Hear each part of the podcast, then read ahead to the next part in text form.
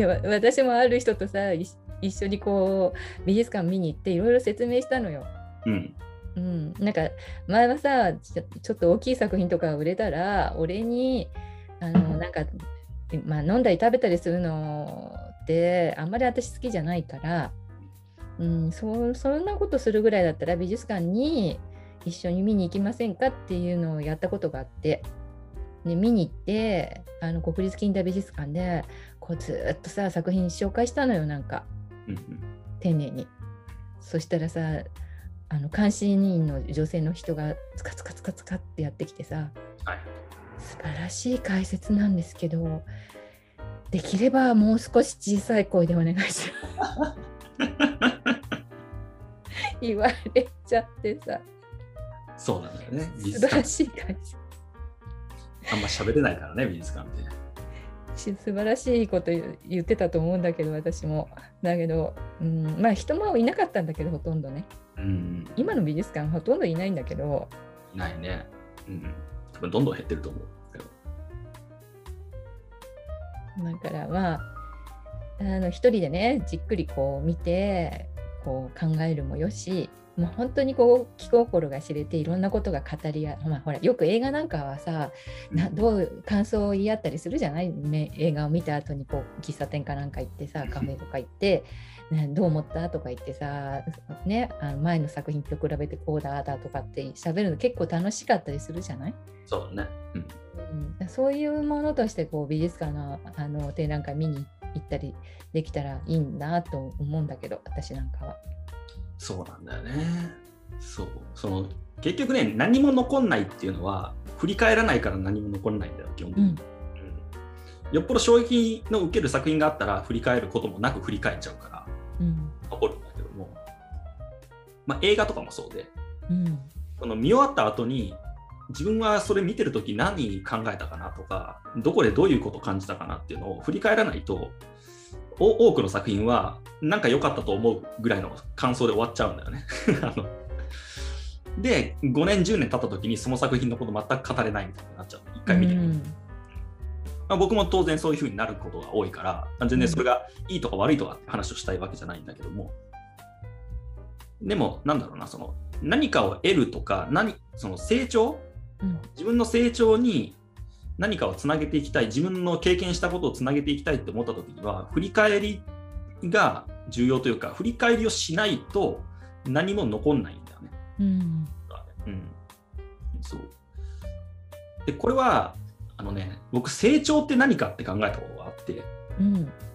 成長って厳密にはこれ当たり前のことなんだけど言われたらね。言ったら当たり前のことなんだけど自分が成長したって感じることなんだよね。成長って何かってで自分が成長したってどうやったら感じるかっていうとうん。そのことが終わった後に何かが残ってるかどうかなんだこのことによって自分が何かを得たっていう感覚があれば成長したって感じるんだ。うん。それはセミナーに出た時もそうかもしれないし、うん。あそれこそ映画見た時もそうかもしれないし、なんだ、どっかのウェブサイト見た時も多分そうだと思うんだよね。うんこのサイトを見たことによって私はこういうものを得ましたっていうのが少しあると、そこで成長を感じられるんだけども、そう。なんかその何を得たかっていうのを自覚していくってことがだから成長なんだよ。もっとより厳密に言うと。うんうん。そう。だからそうするために必要なのがシンプルに振り返りであって、うんそう。その美術、美術館行って展覧会を何か自分の糧にしようと思うんであれば、うん特に感動した部分が何もなかったものほどうん振り返った方がいい。そうそうそうそうだからなんで面白くなかったんだろうかとかさそうなんだよ。そっから得るものもあるんだよ。そういうの得れるよすごくねそうそうそう。つまんなくていいんだよだから。つまんないかったなって思った時に、なんでつまんなかったんだろうっていう一歩を踏み進められるか進められないかの話なんだよね。そうそうそうそうんだからそこのところが美美術館にみんなさ展覧会に行かなくなっちゃった理由で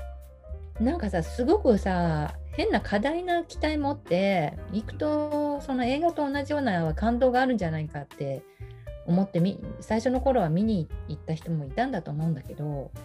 何なんだろうな。これわかんよく分かんなかったんだけどみたい。なこれ1800円とか払った意味があったんだろうかぐらいでそれで終わっちゃうからさ。なんか有名なのらしいんだけど自分には分かんなかったな。なんだアートって分かんないやとかっていうんで終わっちゃうとすっごいもったいなくてもう少しこう踏み込んで考えてくれるといいんだよね。だからそこをね。そうそうそうそう。それがアートなかアートな強いて言うならアートな考え方なんだよね。うんうん、だからそのいいものをいいって感じるのはもう普通なんだよ。もは、うんうん、それはいいって感じるように作られてるんだからそれは別に普通なことで、うん、そこにまあそれはそれで考えたらいいけどもそこに僕はそんな価値はないと思ってて。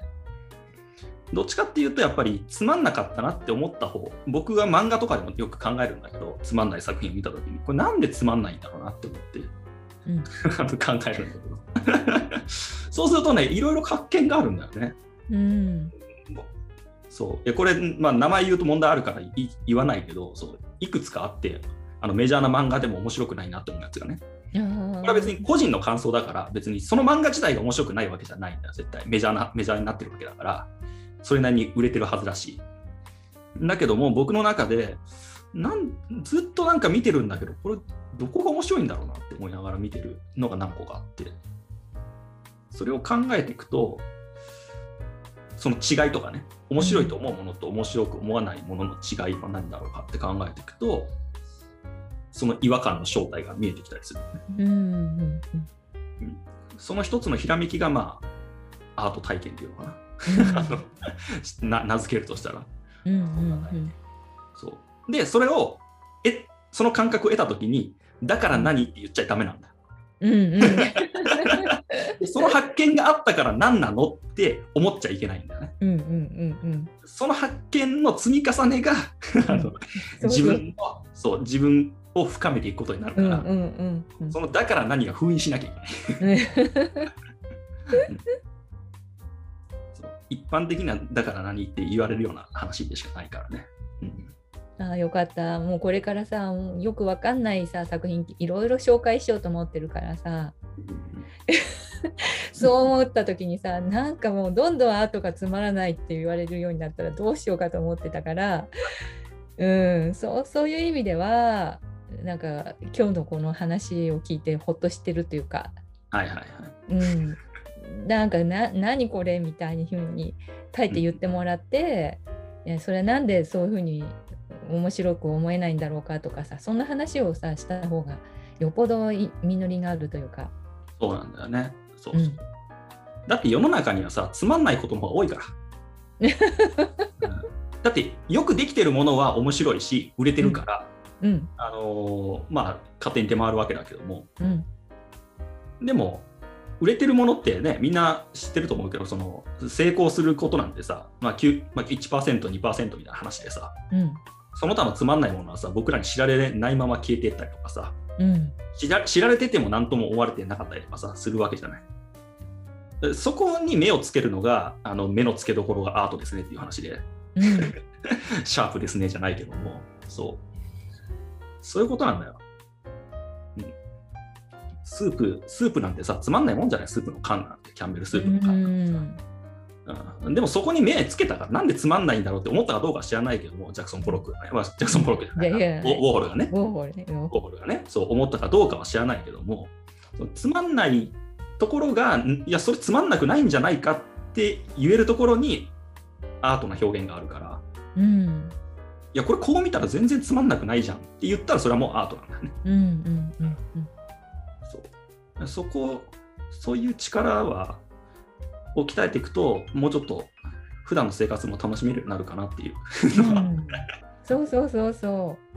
う。まあ多分ねデュシャンの作品の説明とかさする頃から日常のあらゆるものが芸術に見えてくるっていう現象が起きてくるんでそれは。いやそういうことなんだよ結局究極的にはね、うん、うん、それってすごいことでそのそのアートがなかったらさそんな目で世の中見れなかったかもしれないんだよね人類が。うん、そのぐらいのその視点を与えることができるっていうアートっていうのはねもうやっぱり心からこう私は震えるほどさうん。感動するのよなんか。その作品そのもの自体じゃなくて。うんうんうんその概念をその人類に与えることができたっていうねその視点うん、視点を与えることができあの変えることができたとか新しい視点を人類に植え付けたっていうさいやそそれは本当にアーティストがあのアートを作っていく一つの、うん、目標じゃないかなと思うぐらいなの私は。そうだね。うん。いや、すごいエキサイティングな体験だと思うよ、それは。うん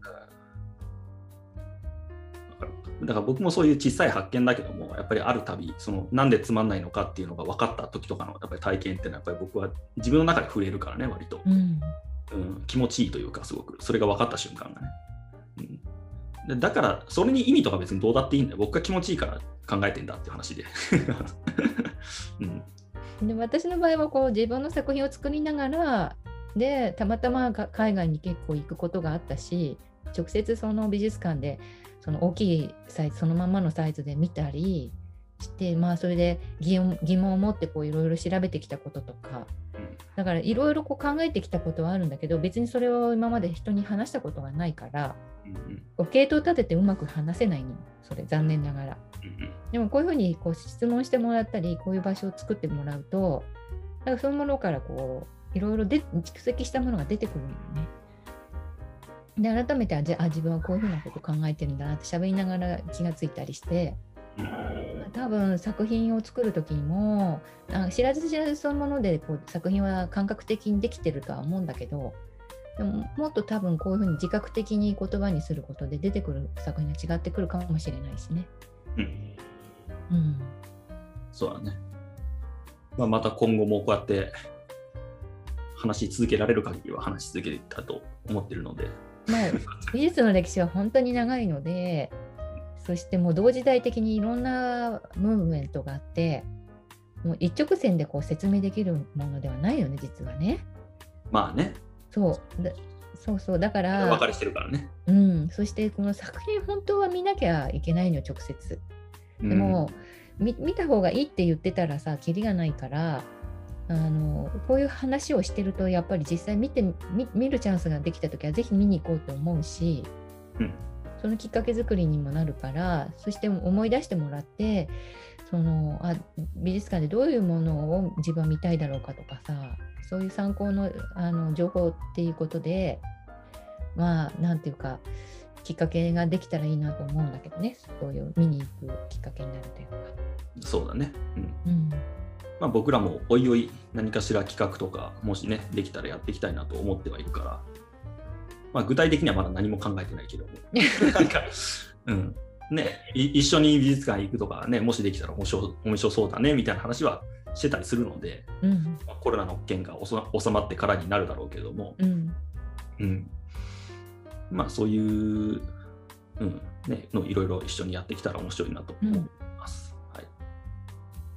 はい杉野さんどうもありがとうございました。はい、ということで今回はこれで終わりましょう。ありがとうございました。ありがとうございました。